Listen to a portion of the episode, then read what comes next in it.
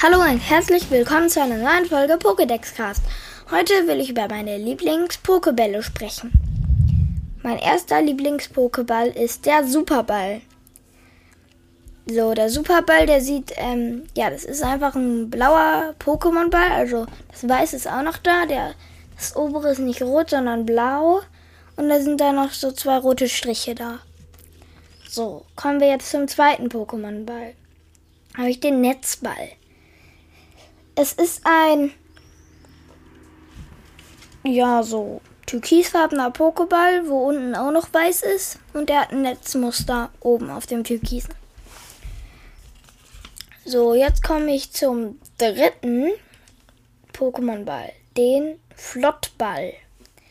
Der Flottball ist so ein blauer Pokémon-Ball.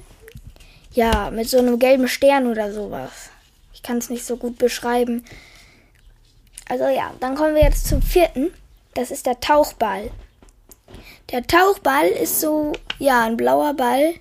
Der hat sozusagen so ein, ja, ein bisschen so ein Wellenmuster. Ja, jetzt kommen wir zum fünften, den Hyperball.